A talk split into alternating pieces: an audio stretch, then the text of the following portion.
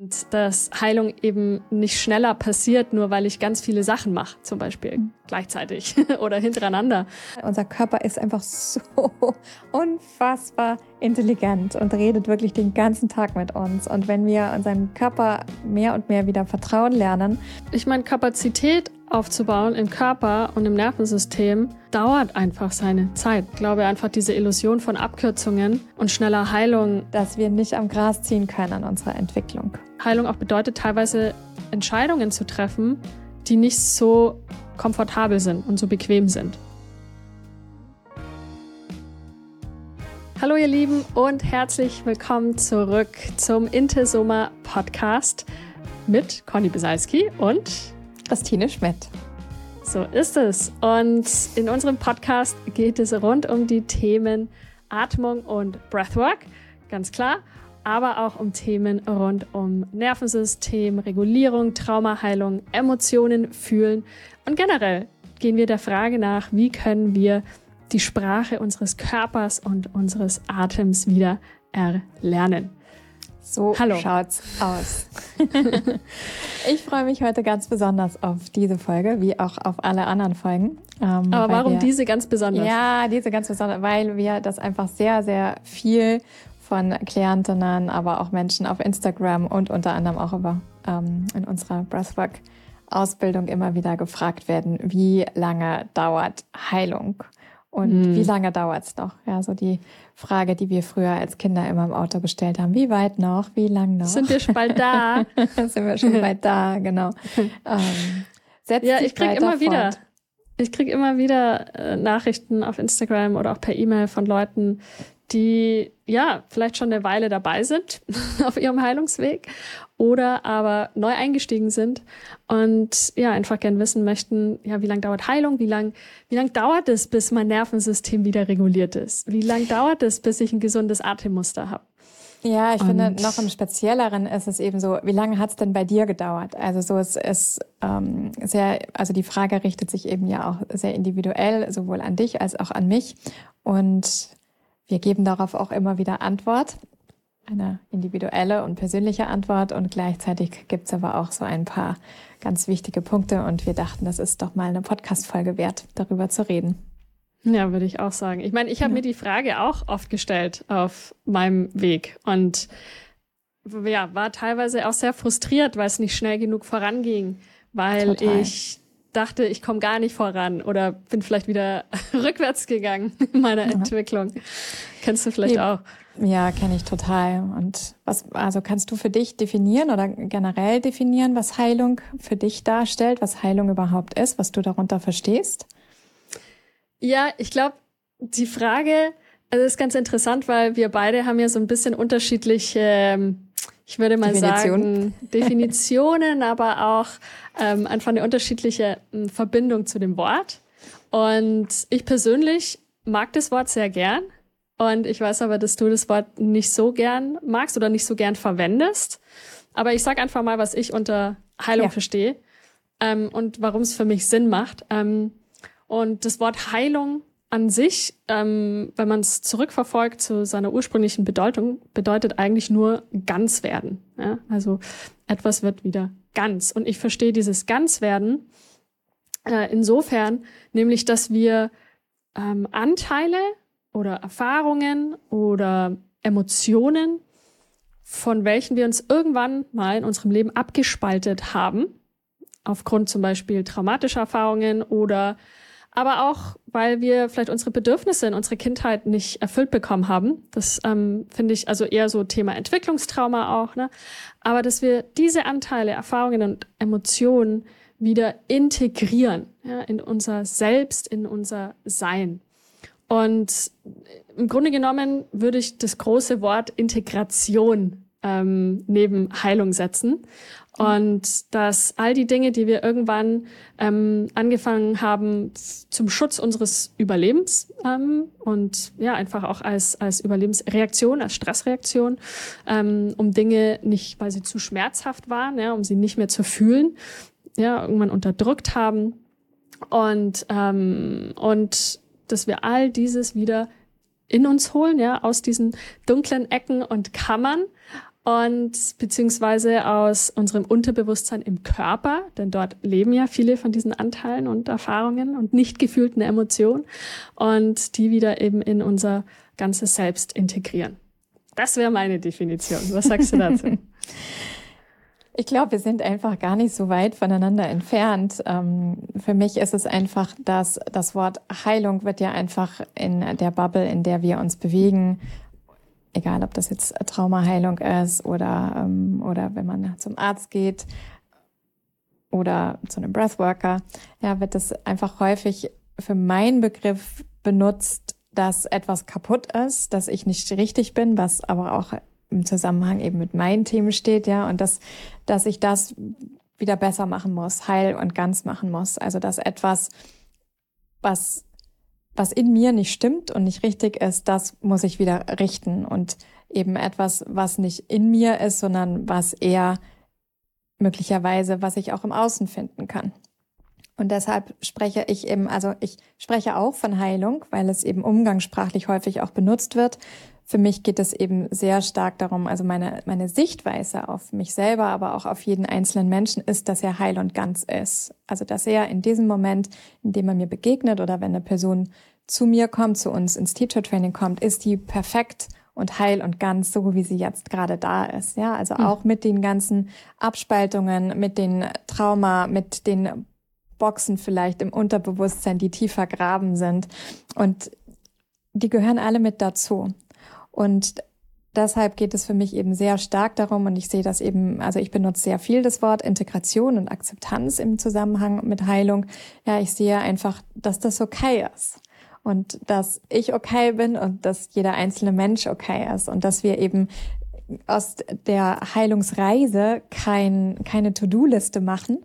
Ja, und das brauche ich noch und das brauche ich noch und das muss ich machen, um heil und ganz zu werden, sondern ich akzeptiere mich mit all dem, was ich da bin, auch ja, wenn ich vielleicht mal einen Unfall hatte und eine Verletzung, ähm, ist meine Sichtweise eben das Heil und Ganz. Ich weiß, ich habe vor ein paar Jahren mir auch meine Schulter ähm, gebrochen und verletzt und ich habe gedacht, oh, das ist total schrecklich, ja, diese Schulter ist jetzt kaputt. Und ähm, ein Knochenbruch hat ja immer auch was damit zu tun, dass eine bestimmte Struktur im Körper, das beziehungsweise auch Struktur im Leben, dass das möglicherweise aufgebrochen werden kann, ja, und dass wir einfach nochmal unsere auch darüber hinaus nicht nur die, die physische Struktur, sondern eben auch die Lebensstruktur noch mal genauer anschauen können. Und ich war nie, also ich habe nie mich damit auseinandergesetzt, dass meine Schulter kaputt ist, dass die gebrochen ist, sondern sie war perfekt und die war heil und ganz, so wie sie ist. Natürlich musste die zusammen heilen, ja, und ähm, brauchte Zeit und Regeneration und meine Auseinandersetzung. Aber ich habe meiner meiner Schulter und dem Knochen war für mich ganz klar, der wird jetzt noch stärker, weil der wäre ja nicht gebrochen. Ja, ich bin gestürzt damals, als ich ähm, unterrichtet habe und der wäre ja nicht gebrochen, wenn er stark gewesen wäre. Und es, ich darf mir das anschauen, dass diese Struktur aufbricht und was Neues zeigt und ich da lernen darf. Und das hat sich einfach neu wieder zusammengesetzt. Und ich, deswegen kann ich so schwer für mich eben das Wort, also ich benutze es für mich selber nicht, ich benutze es aber im Unterricht und ich benutze es auch im Zusammenhang mit Klientinnen. Und wenn ich länger mit Menschen zusammenarbeite oder jetzt so wie im Podcast, dass ich mehr Zeit habe, es auszuführen, wie ich es sehe und wie ich, wie ich dem, ja, wie ich dem Leben begegne oder dem Körper begegne, ist es für mich eben perfekt. Also Heilung ist schon jetzt da. Und ich muss nicht mich auf eine Heilungsreise begeben oder habe einen Heilungsprozess. Und ich kann es aber gleichzeitig verstehen, wenn Menschen das tun und es denen hilft. Total. Ja, ich finde es interessant, also weil im Grunde wir arbeiten ja am selben Strang oder ziehen am selben Strang, mhm. aber trotzdem haben wir einfach da echt unterschiedliche Ansichten und das mhm. ist auch okay so, die, die dürfen auch da sein, weil für mich ist Heilung Weißt du, es ist jedes Trauma, das uns widerfahren ist oder auch in unserer Kindheit, ja, mit ähm, Bindungswunden, ja, das sind Wunden. Also ich sehe mhm. die wie physische Wunden, so haben wir diese Wunden ja, in unserer Psyche ähm, und in unserer Soma, in unserem Nervensystem. Und diese Wunden dürfen und müssen heilen. Und mhm. insofern sehe ich es aus der Perspektive und auch, ähm, es wird, es ist nicht so, dass es dann komplett verschwindet. Ja, also ich meine, ich habe viele Wunden an meinem Körper ähm, und große Narben, äh, zuletzt die von, von meinem Handgelenksbruch hier an meinem Handgelenk. Und ähm, die werden ja nie ganz weggehen. Also ich werde die, die, die Erfahrung, die wird immer weiterhin in meinem Körper in irgendeiner Art und Weise ähm, leben und trotzdem habe ich die Wunde heilen können. Und ich denke, so ist es eben sehr ähnlich auch mit, mit, ähm, mit Trauma, mit ja, Entwicklungstrauma, Bindungswunden und so weiter. Ähm, ja, für mich geht's halt eben immer wieder darum, damit zu leben. Also das dann auch in dem Moment, wenn es ja. Wenn es jetzt eine, ja, eine Wunde, ähm, wirklich eine Schnittwunde ist oder wie bei dir eine Operation, ja, da, da wird ja auch wirklich was physisch einge ist ein physischer Eingriff und verletzt und das ist ja auch tatsächlich eine Wunde und gleichzeitig eben auch da sich zu kümmern und das zu akzeptieren, so wie es da ist und bei Trauma eben auch. Und das, ja, also ich habe einfach so häufig bei mir selber oder auch bei Klientinnen erlebt, dass es dann zu so einer ähm, wahnsinnig intensiven To-Do-Liste wird und man irgendwo hin will und hinhetzt. Und deshalb äh, führe ich es einfach weiter aus. Ja, also ich benutze umgangssprachlicher genauso wie du auch ähm, das Wort Heilung oder Heilwerden, mhm. Heil und Ganzsein. Und gleichzeitig, wenn ich merke, dass Menschen einfach zu starke Ambition haben, ähm, heil und ganz zu werden und immer zu und immer zu noch einen Termin und noch eine Reise und noch ein Retreat und noch einen Arzt aufsuchen müssen. Ja, also wenn es zu so einem gehetzt werden wird, dann kann ich eben nochmal diesen Zoom ein Stück weit auch aufmachen und eben auch ganz klar sagen, weißt du, für mich warst du auch weiterhin Aber uns Heilung doch auch so. Mhm. Also wir waren ja auch, das ist glaube ich einfach eine ganz, ganz natürliche Phase auf mhm. diesem Heilungsweg, mhm. dass man eben irgendwann an den Punkt kommt, wo man ja vieles macht und tut, und ähm, ausprobiert, einfach ja. weil man in, in, einem Zustand der Hoffnungslosigkeit ist, der Frustration ist ja.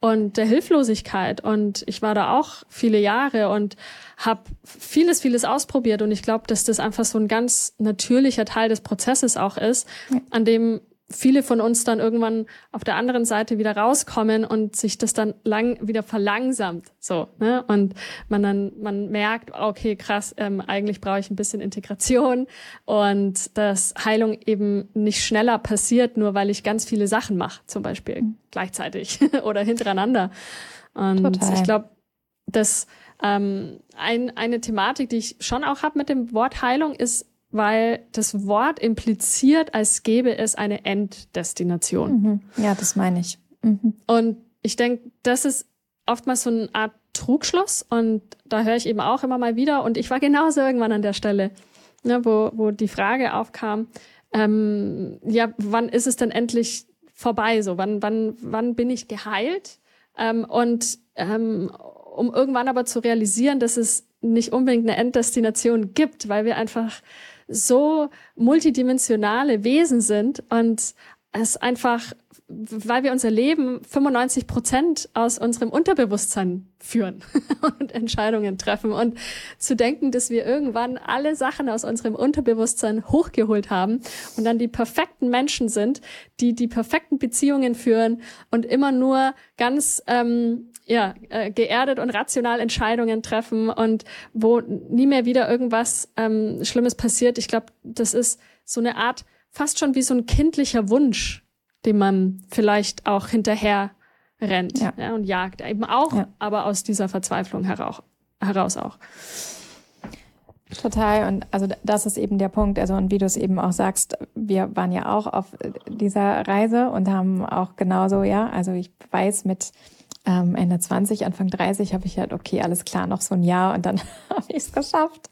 Dann bin ich heil und ganz und dann ähm, und dann von da aus kann ich dann glücklich und zufrieden mein Leben leben. Ähm, Jetzt mit Ende 40 weiß ich, dass das einfach, beziehungsweise das habe ich dann schon mit, an, mit Anfang 30 war mir das dann schon irgendwann klar, dass das einfach ein Teil meines Lebens ist. Und das ist eben auch der Punkt. Für mich war wichtig, diese Sichtweise der, ähm, des Heilweges oder des Heil- und Ganzwerdens zu ändern, weil ja, weil, weil ich es selber für mich, aber eben auch von anderen erlebt habe, dass es dann zu so einer, zu einem Gehetztsein eben auch werden kann und auch, wie du es vorhin gesagt hast, ja, das eben auch frustrierend sein kann und man dann eben noch nicht ausreichend Kapazität hat, die Emotionen zu fühlen, wie Frustration oder wie den Ärger. Und das ist auch das, worum es, finde ich, beim, bei der Heilung geht, ja, dass ich eben ausreichend Kapazität habe, um mich dann mit der jeweiligen Situation, mit der ich konfrontiert bin, sei es dein Unfall, den du ähm, hattest, sei es aber vielleicht auch ähm, ein bestimmter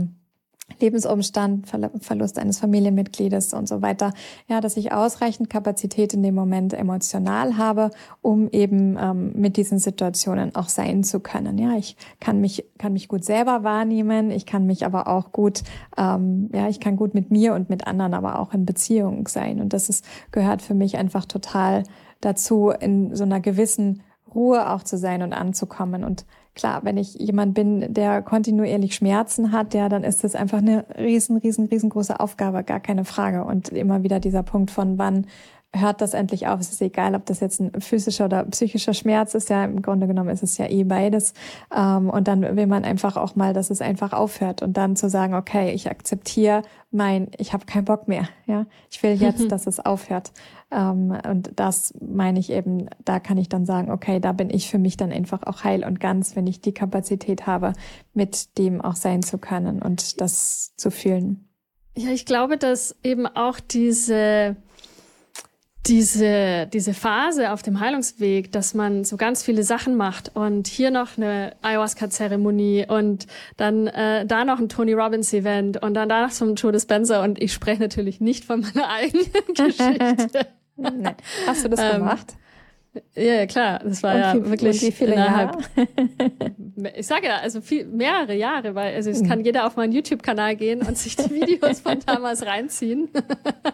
und da war ich auf all diesen Events und habe regelmäßig Ayahuasca gemacht mit meinem Schaman in Ecuador und dann ähm, weiß ich nicht, ich habe so viel gemacht und war bei den Healing Circles und habe äh, was auch immer. Und ich glaube aber, dass auch das eigentlich eine Art Traumareaktion ist. Ne? Mhm. Dieses ständige Suchen, dieses ständige weiter nach Antworten suchen, dieses immer weiter getrieben davon sein, noch mehr machen zu wollen und zu müssen, um ja, sich, um sich endlich zu heilen. Und also wenn ich zumindest auf meinem Weg zurückgucke, dann war das definitiv so. Ähm, und ich sehe es auch an, an vielen anderen Leuten. Und ich glaube aber auch, ich sehe es ganz besonders so, wenn Leute in ihren Zwanzigern draufkommen. Und es war bei mir ja auch so Richtung, Richtung, wie alt war ich dann? Ja, Ende 20, äh, Mitte, Ende 20, als ich auf meinen Weg initiiert wurde. Und das da hat man natürlich viel Energie, ja, und will noch viel wuppen so. Und da habe ich einfach, ja, zu Ende 20, Anfang 30, da habe ich richtig Gas gegeben mit all diesen Sachen und war einfach wahnsinnig viel unterwegs. Und wenn ich mir das jetzt überlege, ja, mit 40, so, boah, ich bin schon erschöpft, nur dran zu denken, was ich da alles gemacht habe. Ähm, und aber äh, ja, und auch an wie viele Orte ich gereist bin, um diese Retreats zu machen und diese, diese Events und und äh, irgendwann, ja, war aber dann auch für mich klar so, okay, es muss nicht, es muss, sondern es darf langsamer gehen. Und weil ich, weil ich so getrieben war von diesem großen Wunsch, endlich in einer glücklichen Beziehung zu sein. Das war ja mein Antreiber und das ist ein sehr großer Antreiber, weil ich nur in wirklich sehr schmerzhaften Beziehungskonstrukten war oder Datingkonstrukten. Und da, da ist dann so ein, so ein ähm, ja, wenn man so das Ziel Heilung dann vor, vor Augen hat irgendwann und man um und der Inbegriff von Heilung wäre ja dann eine gesunde Beziehung. Weißt ja, du, da steckt dann viel hattest, Power dahinter. Hattest du dann das Wenn dann? Also wenn ich das und das und das mir angeschaut habe, wenn ich das und das und das integriert habe, dann ja. kann ich in einer glücklichen Beziehung, ja. Ja, ich habe alles abgesucht in alle Schattenanteile, alle möglichen Anteile in meinem Unterbewusstsein. Ich wollte noch mehr hochholen, um endlich dann quasi den goldenen Schlüssel zu finden, der dann endlich die Tür aufmacht, damit ich endlich eine glückliche Beziehung habe und ein tolles Leben dann, weil erst dann kann dein, ich wirklich glücklich sein. Was war denn dann dein goldener Schlüssel? Der goldene Schlüssel war, dass ich in die absolute Hingabe gehen durfte, bevor wir uns kennengelernt haben weil ich dachte so in ein, zwei Jahren zuvor, dass es langsam besser wurde. Und dann hatte ich auch schon, ich war dann auch schon in einer, zum, für meine Verhältnisse, eine relativ gesunde Beziehung. Im Nachhinein nicht ganz so gesund. Aber ähm, die war dann auch zu Ende. Er hat mir wieder so den Boden unter den Füßen weggerissen. Und alles, was dann so danach war, in den sechs Monaten danach, ähm, war so hoch und runter, hoch und runter. Aber ich kam dann wieder irgendwann an den Punkt, wo ich so verzweifelt war, weil ich mir dachte, das kann doch einfach nicht sein. Jetzt mache ich seit über zehn Jahren diese Arbeit und bin wieder an dem Punkt, wo ich unglücklich bin, Herz zerrissen und ähm, einfach nicht verstehe, warum, warum nichts besser wird. Also ich habe natürlich nicht rauszoomen können in dem Moment und sehen können, wie viel sich schon verbessert hat und ähm, wie viele, wie viele Anteile ich schon wirklich erfolgreich integriert hatte. In dem Moment war einfach die Verzweiflung sehr groß und ich hatte zu dem Zeitpunkt mit einem Coach gearbeitet und die, ja, mit der weiß ich noch ganz genau, hatte ich so ein Gespräch und ich war da so, so verzweifelt und schlussendlich sind wir so zu dem, zu dem Resümee gekommen, dass der einzige Weg vorwärts ist, voll in die Hingabe zu gehen. Und das, was ich mir so sehnlichst gewünscht habe, nämlich eine Beziehung, in der es mir gut geht, die nicht voller Drama ist und Herzschmerz, dass ich diesen Wunsch einfach komplett dem Universum übergebe, mich davon frei mache, mich davon löse und das Leben einfach nur für mich genieße. Und ohne in dieser abhängig zu sein, dieses, wenn das passiert, dann bin ich glücklich. Und das war für mich eine der absolut schwierigsten Sachen, die ich was, nie machen so wollte.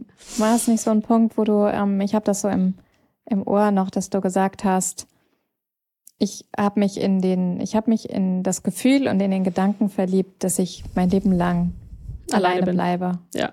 Das war und das kann man ja für sich, das kann man ja für sich auch übersetzen. Ja, ich habe mich mehr und mehr dafür geöffnet.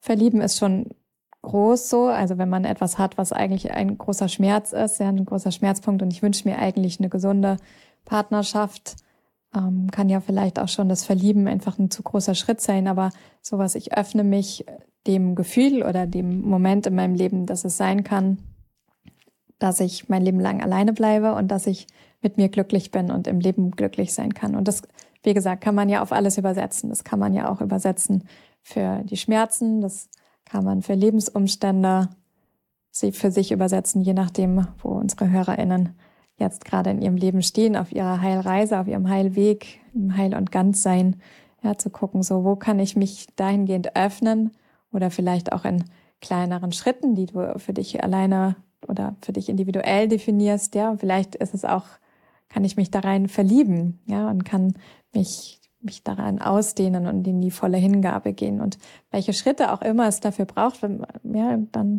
die Schritte eben für sich auch zu gehen in der, in den kleinen oder großen Schritten, wie sie eben auch gut tun.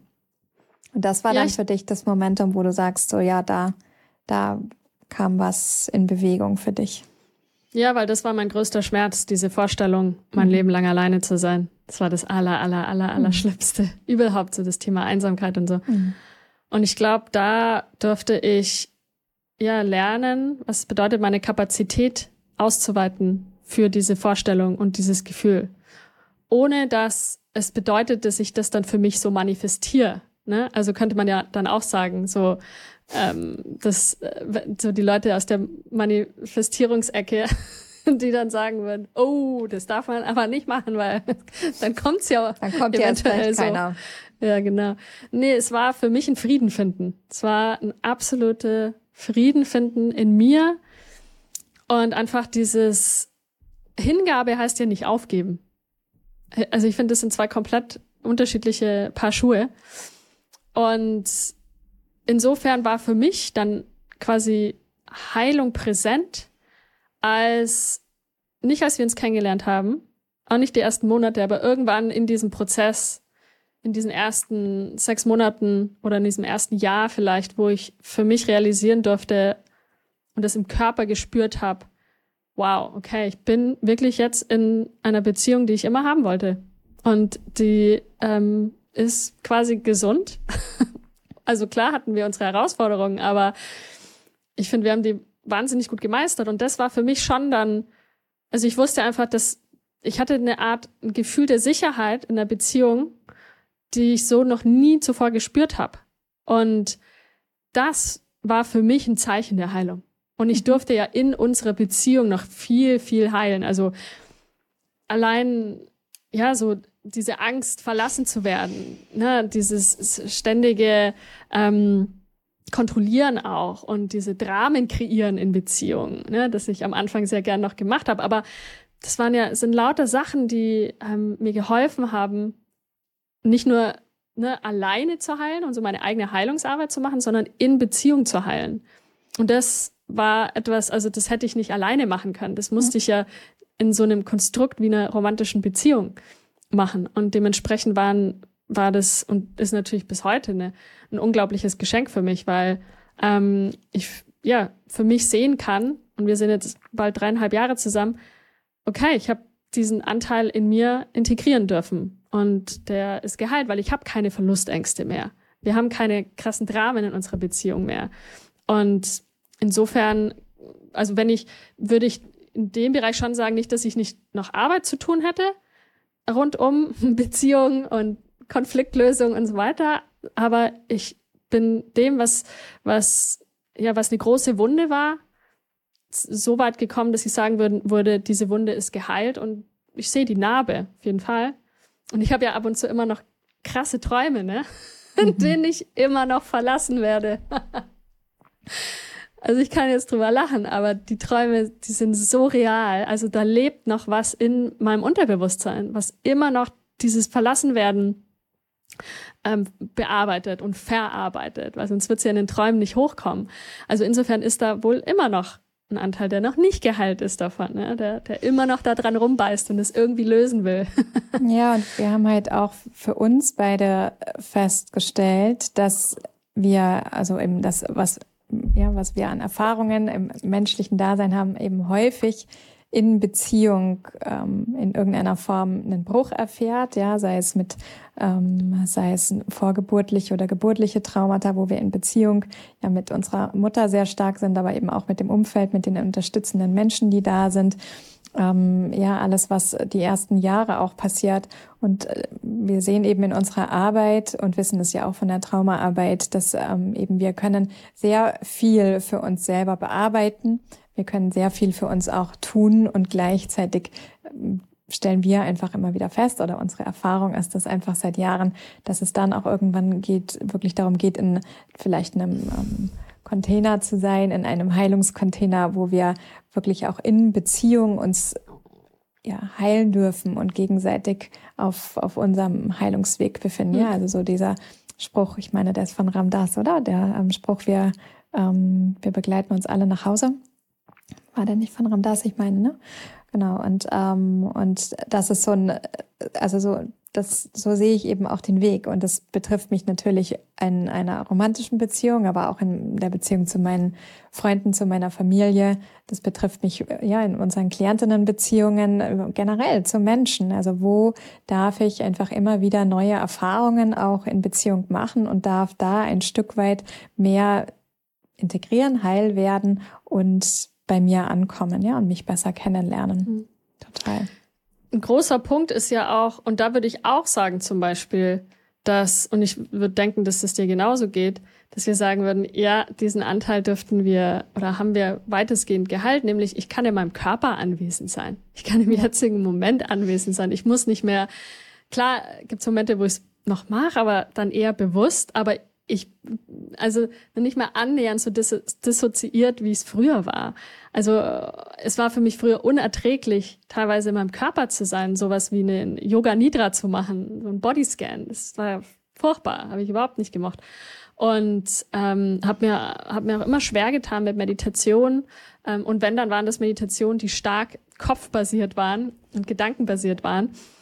Ähm, und da würde ich sagen, das ist krass, wie sich das verändert hat und wie viel präsenter ich bin und anwesend im, in meinem Körper mit, mit all seinen ähm, äh, Empfindungen und auch mit allen Emotionen, die da sind und die hochkommen und Trigger, dass ich die einfach wirklich präsent fühlen kann. Ja.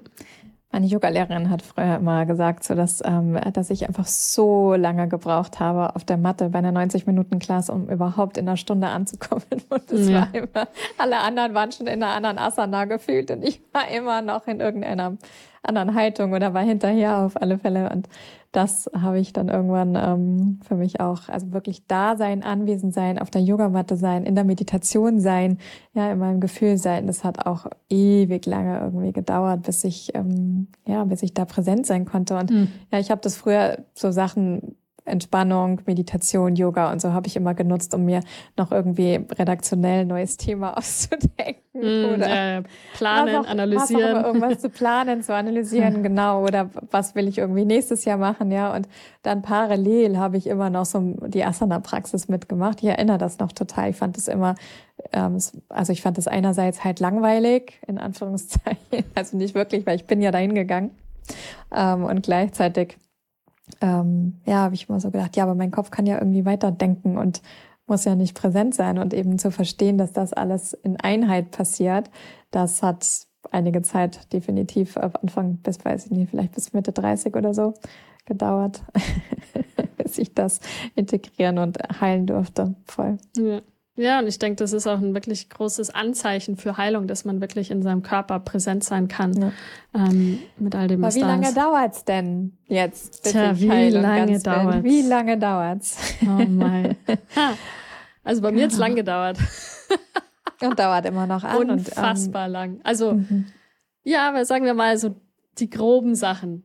Also wenn wir jetzt mal davon ausgehen, dass wir so die großen, größeren Traumata, das sind so die großen Steine, so richtiges Geröll.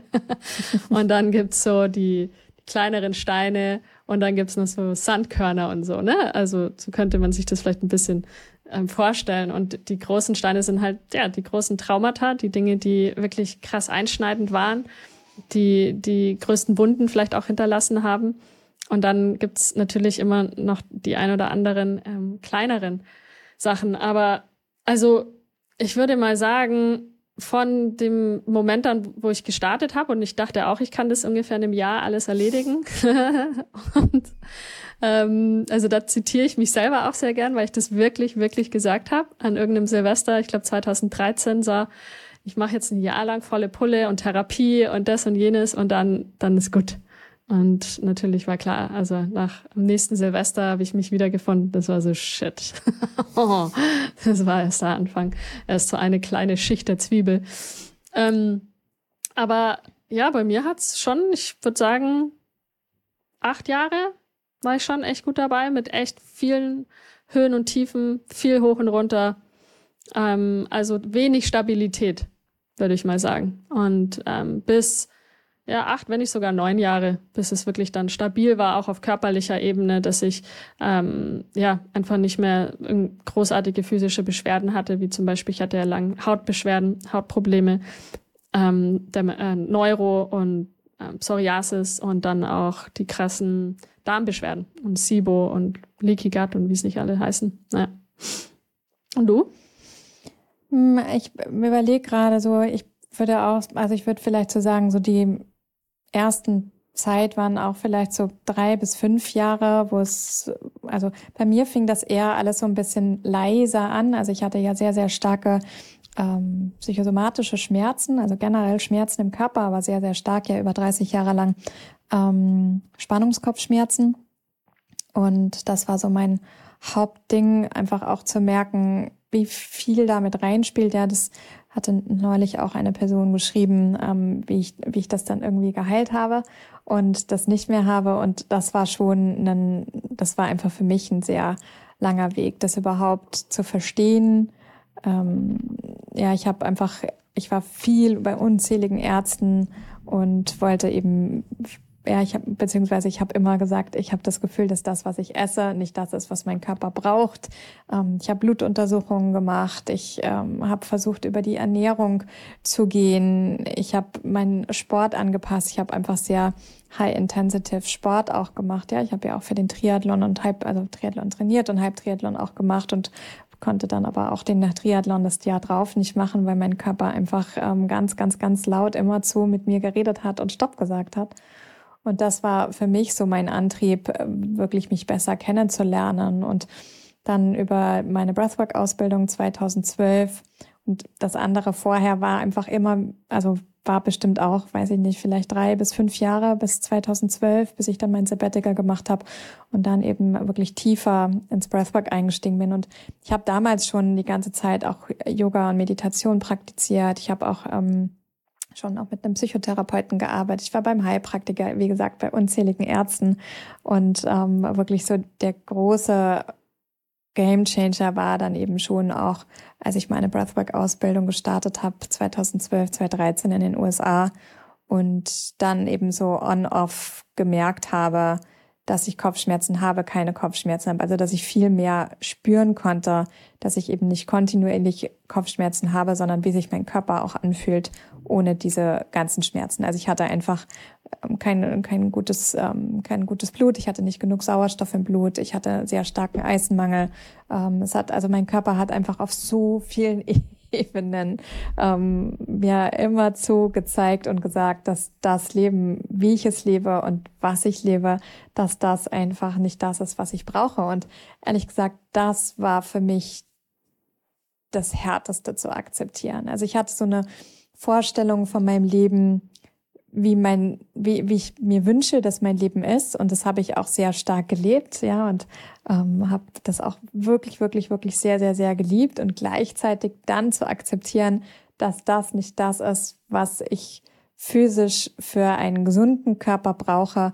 Das war für mich ähm, ja einfach krass. Also ich war damals mit meinem ähm, Partner zusammen und ich wollte all, ich wollte all das zu bestimmten Zeiten und gleichzeitig hat aber mein Körper ganz, ganz, ganz, ganz laut äh, immer zu Nein geschrien und das war mir dann einfach auch nicht mehr länger möglich und ich musste einen Pausenknopf drücken, um mich wieder zu sammeln, um überhaupt mal rauszufinden, was ich brauche. Ja, ich habe im Buch ähm, auch darüber geschrieben, so ich hatte einfach keine Ahnung, wie ich gerne Eier esse ob ich gerne Hühnereier esse oder ähm, Tofu Scramble Eggs oder ähm, Spiegelei oder hartgekochte Ei. I don't know. Es war so, ich stand einfach vor einem riesengroßen Feld von, ich weiß es gerade nicht. Ich weiß gerade nicht, was meine Bedürfnisse sind. Und ich hatte ja einfach sehr viel Taubheit auch in meinem Körper. Gleichermaßen ich diese starken Schmerzen hatte und dann herauszufinden, was mir hilft und wie ich meinen Lifestyle ändern kann. Und das hat dann wirklich Jahre gedauert. Also das Momentum von, okay, so kann ich es nicht mehr weitermachen und musste meine ganzen Vorstellungen und das war nochmal wieder schmerzhaft, alle Mäntel damals wirklich ausziehen und an Haken hängen und sagen, okay, das ist es wohl nicht. Also so wie ich es lebe, kann ich jetzt weitermachen, weil es, weil es mir Spaß macht und gleichzeitig aber mein Körper ganz klar sagt, nee.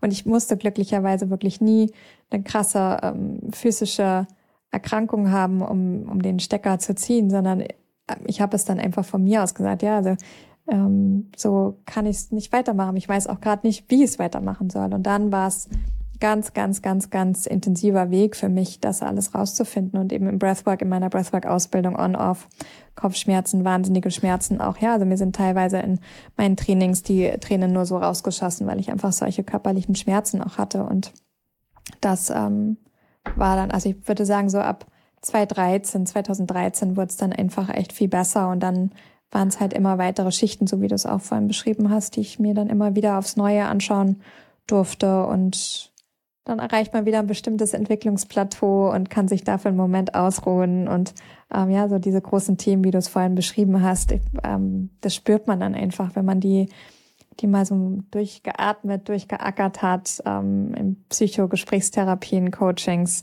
ähm, Retreats, was auch immer da ihm gut tut auf seinem Weg. Total. Ja, und ich glaube, also was ich auch noch sagen wollte, ist, solange es bei mir auch gedauert hat, es würde viel, viel schneller gehen, wenn ich heute das, also wenn ich damals mehr Wissen gehabt hätte. Also ja. na, zu deiner Zeit oder auch zu meiner Zeit damals, 2012, da gab es jetzt noch nicht so viel Psychoedukation. Ähm, ja, und auch kein Internet. Also ich meine, ich werde ja, 48. Eben. Also das ist schon auch krass. Also auf Instagram ja. war das halt noch nicht so, dass jeder über Nervensystemregulierung gesprochen hat und Atmung und Trauma und so. Das war einfach noch nicht so cool. Und insofern auch auf YouTube nicht. Also es war einfach noch nicht so richtig, wie es jetzt im Mainstream ist. Und insofern äh, haben sehe ich das als so einen krassen Vorteil für die Menschen, die heutzutage auf ihren Heilungsweg gehen und die zum Teil ja auch schon viel jünger sind. Ne? Also viele Leute, die sind so jung und checken schon so viel und wissen ja, schon so total. viel und mhm. Ja, es ist Wahnsinn, weißt du, und, und entdecken den Atem schon wahnsinnig früh, vielleicht sogar schon mit 18, 19 oder mit Anfang 20. Das ist echt richtig, richtig cool. Und ähm, insofern würde, würde es bei mir auf jeden Fall schneller gehen, würde ich so ein paar, hätte ich so ein paar Sachen gewusst, ähm, hätte ich die schon früher gewusst.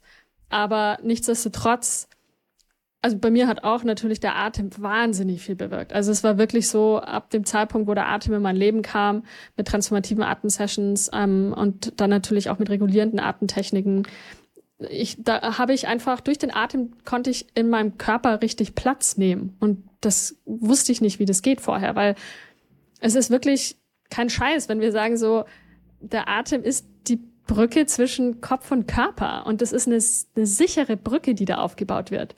Das ist eine Brücke, die sich für mich viel safer angefühlt hat als jegliche andere Meditation bis dato. Ja, der, der Atem, der hat mich, hat geholfen, mich zu erden.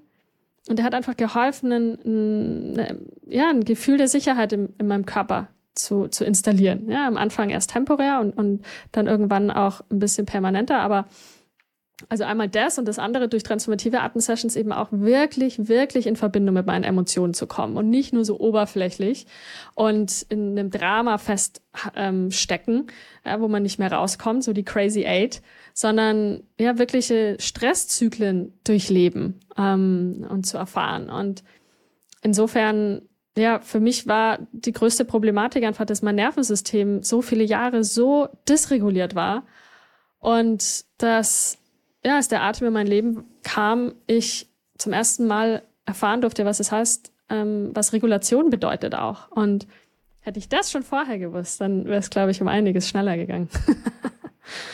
Ja, total. Also ich ähm, wusste bei mir auch, als ich 2012 dann mich wirklich intensiver mit dem Atmen befasst habe, seitdem, also mal fern von Pranayama und der Meditation, war mir da auch schon klar, dass alles, also so es war so ein Momentum von, okay, jetzt ist alles falling into place. Also jetzt fällt einfach alles auf seinen Platz, da wo es hingehört und eben auch wenn ich mit äh, in meiner Atempraxis bin, in meiner regelmäßigen Atempraxis, egal ob das jetzt die Deep Dive Sessions sind oder die Nervensystemregulierende ähm, funktionale Atempraxis, dann begeg bin ich einfach offen fürs Leben und mir dürfen die Dinge auf dem Weg begegnen, die mir weiterhelfen, ja, die mir wieder einen neuen, neuen Impuls geben, eine neue Perspektive eröffnen. Und das ist das, was ich einfach sehr, sehr liebe, weil ich weiß einfach, heute, dass wir, ja, das sage ich auch immer wieder in unserem Respect Teacher Training,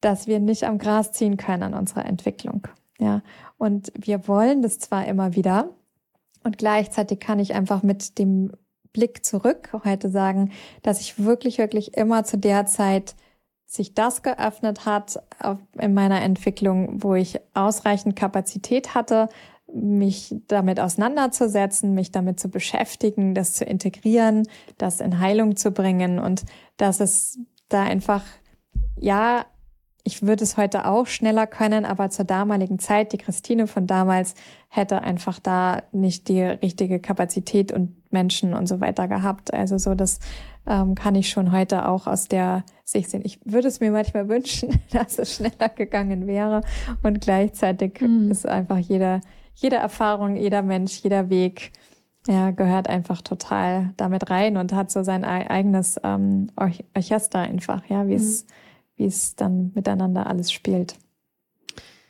Okay, dann lass uns doch mal so ein bisschen klarere, klarere Antworten geben, weil wir hatten ja kürzlich die Frage auch im T-Shirt-Training in einem unserer Live-Calls, nämlich wie lange dauert es denn ungefähr, bis sich so ein Atemmuster verändert? Mhm. wenn man mit KlientInnen arbeitet oder mit sich selber. Und da würde ich sagen, dass, was wir, was wir, also ich würde mal sagen, wir sprechen jetzt einmal über das Atemmuster, weil ich finde, das ist so eine Basis, besonders Total. wenn man sich auf dem Heilungsweg befindet, um da mehr Stabilisierung und Regulation ins Nervensystem zu bringen. Dann, so wie lange dauert es, bis sich ein Nervensystem wieder reguliert ähm, und stabilisiert nach jahrelangem ähm, chronischen Stress und Angstzuständen und Traumata und so weiter. Und dann so, okay, wie lange dauert es, bis ich hm, Traumata-Gehalt mhm. habe. Und also man kann, so, wir können schon so ungefähre Wegweiser teilen mit euch, weil äh, nicht nur, dass es ja, so, so, so ganz vage zu bleiben, bleiben finde ich dann immer ein bisschen doof.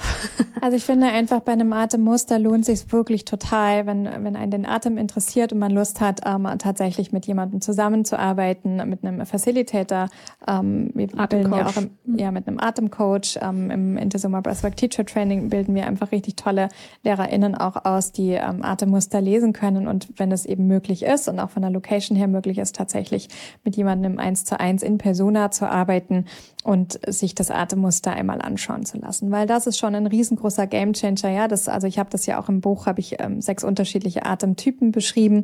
Da kann man schon für sich selber auch gucken und gleichzeitig einfach, wenn man einen Fachmenschen hat, der da drauf guckt, finde ich, das ist ein riesengroßer Gewinn und Step und ähm, und da einfach eine erste Consultation auch zu machen und dann im Grunde genommen je nachdem, was eben vorliegt, also in welchem je nachdem, wie das Atemmuster ist und wie dysfunktional oder funktional eine Atmung ist, ja, kann man einfach schon über mehrere Termine, was würdest du sagen, so vier bis acht Termine? Kann man schon viel machen. Kann man ja. einfach also, schon richtig, richtig, richtig viel machen. Ja, ich finde auch generell, wenn jemand anfängt, die Basics umzusetzen, ja, wenn jemand von Mundatmung, so sagen wir mal hauptsächlich Mundatmung zu hauptsächlich Nasenatmung übergeht, ja. da kann sich innerhalb von zwei Wochen das Leben verändern schon. Ja. So, also ja, haben wir neulich ähm, ja auch gerade das Feedback wieder bekommen von einer Bekannten ja. von uns, ja, die ähm, jetzt ganz viel immer an uns denkt, weil sie zur Nasenatmung gewechselt hat, weil es wirklich ihr Leben schon total bereichert. Ja, die hat Asthma. Also so, dass sich damit schon mal auseinanderzusetzen, voll. Total. Also ich würde sagen, beim Atmen ist es so, dass je nachdem natürlich, wenn man mit einem Coach arbeitet, natürlich schneller und intensivere Veränderungen und Verbesserungen.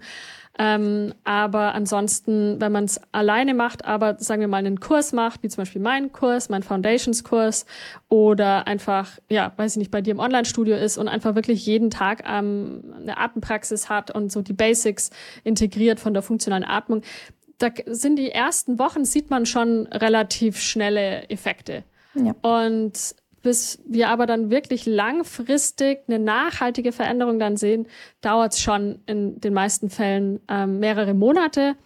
Und es kommt natürlich auch immer darauf an, auf viele andere Faktoren. Also eben, wie das reguliert war das Nervensystem vorher, wie dysfunktional war das Atemmuster vorher, wie viel Traumata hat jemand erfahren, ja, was ist die, die Biografie oder die Historie des Menschen, der, den, den wir vor uns haben. Also, ja, wie ist der Lifestyle? Das finde ich ist eines der größten Faktoren, mhm. der, der, die oftmals nicht so mit einbezogen werden.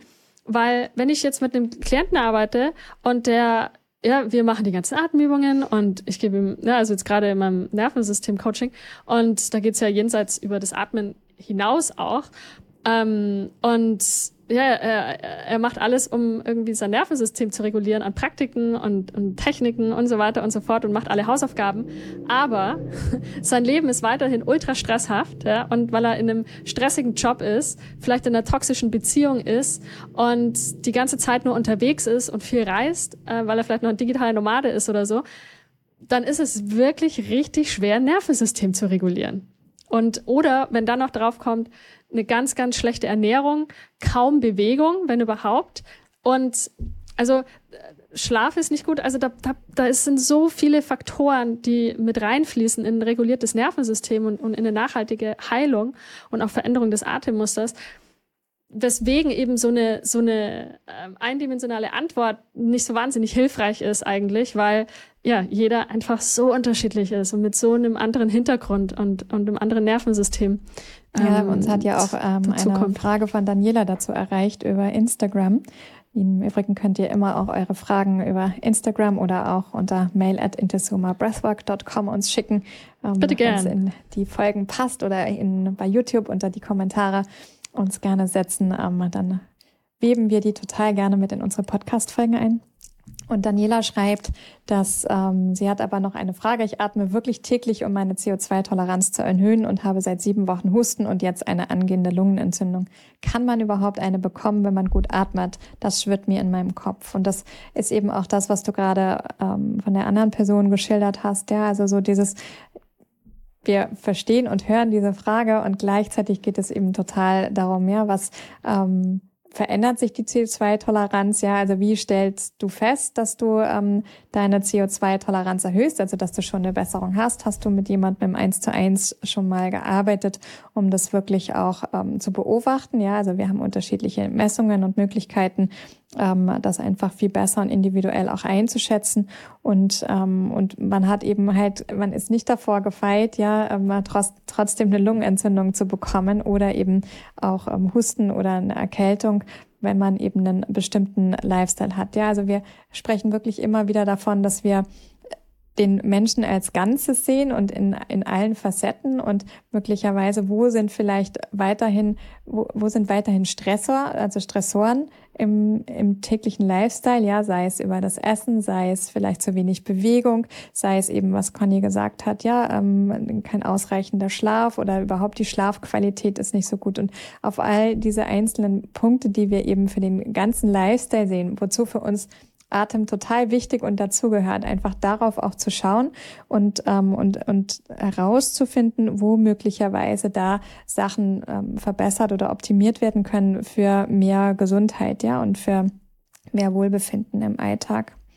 Ja, aber eben auch die Stressoren, die aus der Vergangenheit kommen. Ja. ja also, wie gesagt, ähm, ungeheilte Traumata, oder generell Erfahrungen auch aus der Kindheit oder auch mhm. ja, Geburtstraumata, vorgeburtliches Generationstrauma und so weiter.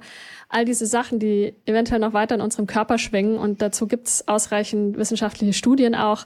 Und es gibt die, die ACE-Studie, die Adverse Childhood Experience-Studie, die über viele, viele Jahre ging und Menschen begleitet hat, die mit, ja, mit dem, so, mit so einem Fragebogen, die äh, befragt. So, da gab es so eine Skala ähm, an ja, äh, quasi traumatischen Erfahrungen oder Entwicklungstraumata oder Komplextrauma, äh, wie man es auch teilweise benennt, wie viele und welche Arten davon diese Menschen erfahren haben. Und es wurde dann relativ klar erkannt, ähm, nach vielen Jahren, der Begleitung von diesen Menschen, ähm, dass diejenigen, die eben ja Entwicklungs- und äh, Komplextrauma erfahren haben, ähm, in ihrer Kindheit, besonders so vor, bevor man so, ich weiß gar nicht, in der Studie ging es da bis so bis zum Teenageralter, aber mindestens bis, bis sieben oder acht Jahre, alles, was so davor passiert ist. Je mehr die davon erfahren hatten, desto mehr haben die Menschen chronische Krankheiten entwickelt später im Leben. Ja, also diese Verbindung, mhm. die, die steht. Und ähm, darauf bezieht sich natürlich auch das Immunsystem. Ja? Und wir haben grundsätzlich ein niedrigeres oder eine, eine, ein, ein nicht ganz so fittes Immunsystem, ähm, wenn wir eben mehrere von diesen ähm, Entwicklungs- oder äh, Komplextraumata erfahren haben. Insofern ja, kann ich natürlich viel an meinem Atemmuster ändern und kann das, äh, kann meine CO2-Toleranz optimieren und gleichzeitig liegt es einfach an so vielen anderen Punkten, mh, inwieweit ich ein starkes Immunsystem habe und dahingehend auch, und wir kennen jetzt überhaupt nicht die Geschichte von mhm. dieser Frau, wir haben sonst überhaupt kein Background-Wissen dazu, aber ich kann zum Beispiel auch sagen, dass ich früher wahnsinnig oft krank war, ständig irgendwelche Erkältungen hatte, immer und immer wieder. Und dass aber auch das heutzutage nicht mehr der Fall ist. Ich werde so gut wie gar nicht krank. Und ich glaube, also das ist schon wirklich lang her jetzt. Also ich hatte einmal Corona, auch das war jetzt nicht so ganz dramatisch, aber ansonsten überhaupt keine Erkältungen, gar nichts mehr. Und das ist für mich auch ein Anzeichen von, ähm, von Heilung, ist nämlich, dass mein Immunsystem einfach stärker ist, weil mein, mein Nervensystem einfach regulierter ist. Und mhm. das kann im Grunde nur dann wirklich reguliert sein, wenn ich vergangene Stresszyklen und unterdrückte Emotionen ähm, verarbeitet habe, beziehungsweise ja, ähm, die, die integriert habe.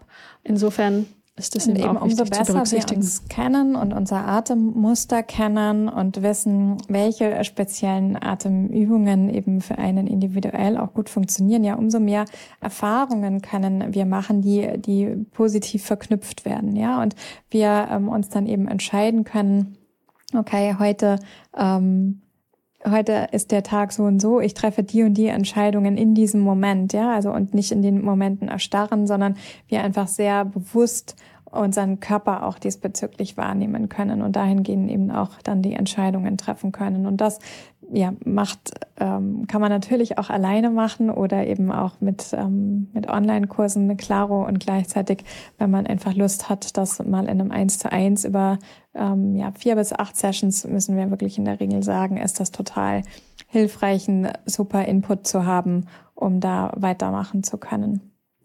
Genau. Was ähm, du siehst aber schon auch noch mal gleichzeitig wirklich so dieses so Atemmuster. Also wenn wir so über vier bis sechs bis acht Sessions, ja, reden wir so vielleicht für über zwei, drei Monate. Also wir empfehlen eigentlich immer, dass man so am Anfang jede Woche und dann kann man gut alle 14 Tage, dass man auch echt ein gutes, eine gute Atemroutine auch in seinem Leben etabliert. Das braucht einfach, ja, die Gewohnheiten brauchen seine Zeit, bis man, bis man das umstellen kann. Auch da kommt es jetzt wieder darauf an, ob ein Mensch eh schon Routinen hat, wo es einem leicht fällt, noch ein Add-on, ja, noch was Zusätzliches zu machen oder was zu verändern. Ähm, da, auch das ist ja, ja, da sind ja alle von uns ein bisschen unterschiedlich. Aber so generell, was meinst du so das Nervensystem, bis wann sich das reguliert? Das dauert auch einige Monate, oder? Ja, also allgemein könnte man sagen, dass es, bis man wirklich von einer Regulation im Nervensystem sprechen kann, und das bedeutet ja, dass der Parasympathikus, also unser Vagusnerv, wieder vermehrt seine Aktivitäten aufnimmt und sich nicht zu sehr vom Sympathikus immer verdrängen lässt. Und da sagen wir schon, dass es zwei bis drei Monate etwas dauert, äh, etwa dauert, bis sich das System wirklich anfängt zu erholen, nicht nur oberflächlich, sondern ähm, ja, äh, bis man da wirklich von Regulation auch sprechen kann und nicht nur temporär. Und aber so richtig, richtig, also wir, wir sprechen jetzt mal davon, dass wenn wir jemand sind, der ein dysreguliertes Nervensystem hat, Traumata, ähm, vielleicht dysfunktionales Atemmuster hat und chronischen Stress in welcher Form auch immer, sei es präsenten chronischen Stress im Leben oder immer wieder Dramen auch in Beziehungen oder im Job oder in der Familie oder aber ähm, chronischen Stress oder eben diese laufenden Stresszyklen von eben vergangenen Erfahrungen und, und Traumata und unterdrückter Wut vor allen Dingen auch und unterdrückter Traurigkeit, ähm, dann geht es sehr stark auf die Nebennieren, weil die Nebennieren müssen über viele, viele Jahre hinweg wahnsinnig viel arbeiten und wahnsinnig viel Adrenalin und Cortison produzieren. Und das ähm, ja, hat natürlich seine, seine Folgen auf den Rest des Körpers, aber bis sich die Nebennieren wieder so richtig erholen, weil ne, gerade viele Leute, die so mit Erschöpfung zu kämpfen haben auch oder vielleicht sogar Burnout, da, da haben die Nebennieren sind einfach komplett erschöpft. Die machen dann irgendwann dicht. Das ist ich kann nicht mehr.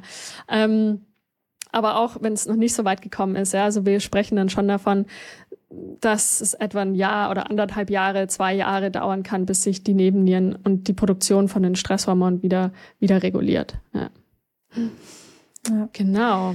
Genau, und vor allem, wenn wir es dann auch in Kombination sehen, also wenn man ähm, über einen Zeitraum, äh, für das einen funktionieren könnte, eben auch eine somatische Körpertherapie zu machen, ja, und das, da, das dauert dann letztendlich wirklich, um da seinen Körper zu erkunden, aus unserer Erfahrung, persönlichen Erfahrung, aber auch mit der Arbeit mit Klientinnen eben auch Jahre, je nachdem, wie komplex ähm, die Traumata sind, die gespeichert sind, die Themen, die da sind und ähm, darin aber auch möglicherweise wirklich sein ja, ich mag nicht so gern Freude sagen, weil Freude vielleicht auch diesbezüglich ein großes Wort ist, wenn man, ähm, wenn man Schmerzen hat oder wenn es einem einfach wirklich nicht gut geht, auch psychisch nicht gut geht und gleichzeitig auch zu merken, dass man einfach mit jeder Sitzung, auch wenn es vielleicht mal einen Moment nach einem gefühlten Rückschritt sich anfühlt, trotzdem man ein Gefühl hat, dass man sich was Gutes tut. Und wenn man eben sowohl die finanziellen Ressourcen als auch die ähm, inneren Ressourcen hat, sich dem äh, zu widmen, dann lohnt sich das auf alle Fälle auch, da tiefer zu gehen und sich besser kennenzulernen. Und auch das wirkt sich dann wiederum auf ein Atemmuster und auch auf den Atem einfach aus, weil ja nicht einfach kontinuierlich die Stressoren im Körper weiter mhm. im Unterbewusstsein laufen. Ja, finde ich auch. Und ich würde sagen, bei Trauma oder wie lange dauert Traumaheilung? Also da muss man schon so ein bisschen unterscheiden zwischen komplexem Trauma und Entwicklungstrauma und Schocktrauma. Wenn wir jetzt von Schocktrauma sprechen, sagen wir mal etwas, sagen wir mal, wir haben eine relativ gute Kindheit gehabt und sind da relativ gut durchgekommen. Ja? Also jemand, der sozusagen äh, im Lotto gewonnen hat und keine großartigen Narben ähm, äh, von seiner Kindheit mitgenommen hat, dann und dann aber irgendwann Schocktrauma erfährt. Also sagen wir mal, vielleicht ist es ein Autounfall ähm, oder ja Verlust ich mein, einer Person. Verlust von einer Person. Also da gibt es ja viele unterschiedliche Möglichkeiten. Dann würde ich sagen, ein Schocktrauma kann man relativ schnell in Anführungsstrichen bearbeiten. Ja, also ist natürlich was anderes, wenn ich damit dann nochmal 20 Jahre rumlaufe, als wenn ich nach diesem Schocktrauma relativ schnell wirklich in eine gute somatische Traumatherapie gehe mit ähm, einem Somatic Experiencing Practitioner zum Beispiel. Ähm, dann kann man da durchaus in relativ kurzer Zeit, ja, ein paar Monate wirklich wahnsinnig viel erreichen. Natürlich dauert es dann ein bisschen länger, je länger dieses Schocktrauma zurückliegt vielleicht. Und weil sich dann da natürlich auch mehr an ähm, mehr im Nervensystem langfristig auch verändert hat.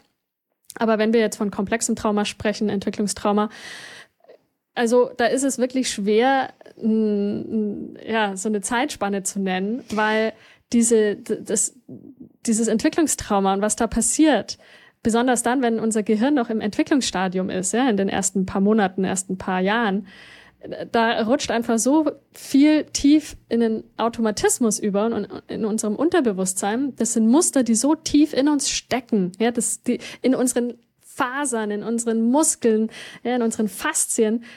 Und man könnte fast davon sprechen, dass es vielleicht auch lebenslang dauern kann, bis man die wirklich ähm, integrieren kann und, und verändern kann. Und aber ich würde trotzdem sagen, auch bei Entwicklungstraumata, aber sagen wir mal so die ersten zwei bis drei Jahre, ähm, ist eine ganz, ganz wichtige Zeit und da kann sich schon recht viel tun. Aber zwei bis drei Jahre auf jeden Fall und darüber hinaus dann. Ja, und ich finde halt, also ich finde dann bei dem, bei einem Thema bei Trauma geht es für mich eben auch immer darum, wirklich mit dem Trauma zu leben. Ja, also ähm, nicht also ich höre immer wieder Leute sagen, ich habe das und das und das Trauma für mich geheilt. Das kann ich auch total nachvollziehen und gleichzeitig ähm, kommt es aber doch in irgendwelchen Körpererinnerungen ähm, kann es doch immer wieder auch nach oben kommen, ja, wenn wir vielleicht sehr stark in einer plötzlichen Stresssituation sind. Und ähm, deshalb geht es für mich bei Traumata immer darum, so wirklich mit dem Trauma zu leben, also leben zu lernen.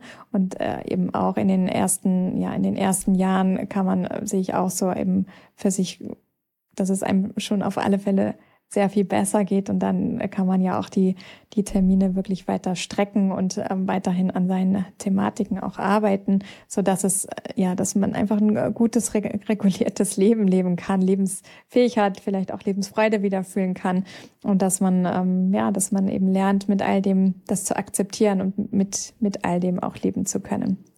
Ja, und ich meine, Kapazität aufzubauen im Körper und im Nervensystem, dauert einfach seine Zeit. Das geht ja. nicht von heute auf morgen. Und ich glaube einfach, diese Illusion von Abkürzungen und schneller Heilung, ähm, das, ja, ist setzt einen wieder unter Druck und ist ein ja. Stressor. Also ist einfach ja. wieder ein Stressor fürs Nervensystem. Ja, und ja. umso mehr wir uns da hinein entspannen können, also auch da wieder Kapazität haben, ja, das braucht auch ein Lernen und eine Kapazität, ja, und ein, das hat auch seinen Weg auf alle Fälle. Und umso mehr aus unserer Erfahrung wir uns da hinein entspannen, umso leichter fällt es unserem Körper und Nervensystem, sich sicher zu fühlen und eben auch wirklich, dass Heilung geschehen kann. Ja, also dass wir nicht immer nur auch ein aktiver Teil sind, um, uns selber zu kümmern und zu machen und zu tun, sondern eben auch ein passives, ich erlaube mir auch das geschehen zu lassen, das Heilung. Ja, unser Körper ist einfach so unfassbar intelligent und redet wirklich den ganzen Tag mit uns. Und wenn wir unseren Körper mehr und mehr wieder vertrauen lernen und bei uns ankommen können, ja, ist es eben auch ein riesengroßes Geschenk, dass Heilung auch geschehen darf, ja, und, ähm, und, und die Antworten zu uns kommen können, aus uns heraus, aber auch im Leben, ja, uns dann plötzlich eine Freundin, ein Freund von einem bestimmten Buch erzählt oder von einem bestimmten Workshop oder von einer bestimmten Atemsequenz oder was auch immer, dann vielleicht äh, dein, dein Schlüssel, deine weiteren Schlüssel auf deinem Weg sein können. Hm, ja. Und ich finde halt auch, dass Heilung bedeutet auch, wirklich sein Leben anzupassen danach auch. Und ja. ähm, Heilung bedeutet auch, Heilung passiert jeden Tag. Also wenn wir unser Leben danach ausrichten und unser Leben regulieren, unser, unser tägliches Leben anfangen zu regulieren. Ja, und das, das fängt natürlich ähm, damit an, wie gestalte ich meinen Tag und mit welchen Menschen verbringe ich meine Zeit und welche in welchem Nervensystemzustand sind die Menschen, mit denen ich die meiste Zeit verbringe? An welchem Ort lebe ich? Wohne ich mitten in der Innenstadt in Berlin, ja, in, in Neukölln oder in Kreuzberg?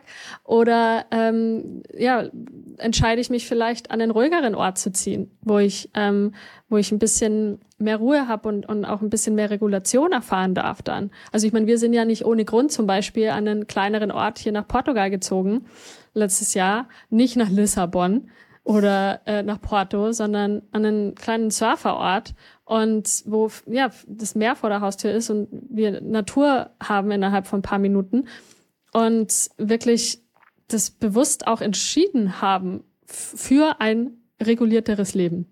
Ja. Und da glaube ich, ist wichtig einfach auch zu sehen, dass es bedeutet, Heilung auch bedeutet, teilweise Entscheidungen zu treffen, die nicht so komfortabel sind und so bequem sind. Das könnte Entscheidungen sein, einen Job zu kündigen. Für mehr Regulation, es kann eine Entscheidung sein, aus einer Beziehung zu gehen. Äh, für mehr Regulation und Heilung. Es ähm, kann bedeuten, an einen anderen Ort zu ziehen. Ja, was auch immer. Aber du zählst ähm, mein Leben auf. ja, ja. ja, ja. ist so. Ja. All diese Entscheidungen und, durfte ich in meinem Leben fällen und die Prozesse haben einfach ultra lange gedauert, weil ja, ich sowohl in der, sind. ja, weil ich in, sowohl in der Beziehung ähm, eben auch zu riesengroßen Teilen ähm, happy war und ähm, und auch in meinem in meinem damaligen Job, in meinem damaligen Leben in der Großstadt und so weiter, da waren einfach auch viele Anteile in mir auch glücklich und gleichzeitig meinem Körper ging es einfach nicht gut. Und ja. die Entscheidungen zu treffen waren eben dann noch on top. Also zu all dem Schmerz, der ihr schon im Körper war, war das einfach auch nochmal echt schmerzvoll und mhm. richtig, richtig, richtig schlimm für mich. Also ja. mir einzugestehen, dass das Leben, von dem ich seit, weiß ich nicht, 12, 13, 14-Jährige geträumt habe, dass das nicht das Leben ist, was mir wohltut, dass es mir gut geht und dass ich ähm, dass ich mich, ja, dass ich mich fühle, dass ich mich, ähm, dass ich gesund bin, das fand ich uncool. Also, und ich habe aber ganz viel Kompensationsstrategien gebraucht, um in diesem Leben sein zu können. Ja, und, ähm, und das irgendwann festzustellen, war nicht cool. Ja, total. Und viele von uns denken natürlich dann auch, dass wir ja, dass es Abkürzungen gibt ne? und dass wir Dinge tun können, die diese Entscheidungen entweder ähm, äh, begünstigen oder vielleicht, dass wir solche Entscheidungen dann gar nicht treffen müssen. Aber also ich meine zum Beispiel ja, Pflanzenmedizin oder Psychedelika, was ja gerade äh, ja sehr aktuell populär geworden ist, auch in Deutschland vermehrt. Und ich äh, habe das ja auch ja ausreichend genützt auf meinem Heilungsweg und kann einfach sagen, rückblickend Psychedelika, Pflanzmedizin, Ayahuasca, San Pedro, all die schönen Sachen, Microdosing ähm, mit Mushrooms und so weiter, alles im Namen der Heilung war, haben einen, einen wichtigen Platz auf meinem Heilungsweg. Und ich würde die Erfahrungen nicht missen wollen, aber sie haben nicht den langfristigen, nachhaltigen Effekt gebracht, den ich mir gewünscht hatte. Und weil es oftmals so ist, dass wir in diese Zeremonien reingehen und mit ganz tollen Einsichten wieder rauskommen, aber diese Einsichten und diese Aha-Momente, die sind noch nicht im Körper angekommen, die sind noch nicht verkörpert. Und das ja, kann brauchen, nicht durch eine Zeremonie Leben. passieren. Ja. Wir können nicht Einsichten in einer Nacht Ayahuasca in unserem Körper ähm, integrieren. Und das dauert Zeit. Und es ist diese, generell, das sagen wir auch immer ne, bei TA-Sessions, wie wichtig die Integrationsphase ist. Und dass die Integrationsphase genauso wichtig ist wie die eigentliche äh, Breathwork-Session oder in dem Fall wie meinetwegen die, die Ayahuasca-Zeremonie. Und ich glaube, das wird oftmals, ja, einfach nicht so ernst genommen und deswegen sind oftmals bleiben viele Leute, ich würde jetzt mal sagen, in Anführungsstrichen hängen, immer wieder zu einer Zeremonie zu gehen, immer wieder Mushrooms zu nehmen ähm, oder Ayahuasca und wie sie nicht alle heißen, aus dem Grund heraus, weil sie denken beim nächsten Mal und dann beim nächsten mhm. Mal und ich muss noch mal und noch mal und noch mal. Aber ich habe für mich erkannt und sehe es einfach auch bei vielen anderen Leuten, dass ähm, auch das oftmals eine Traumareaktion sein kann. Mhm. Und dass Heilung eigentlich auch sehr sanft passieren kann.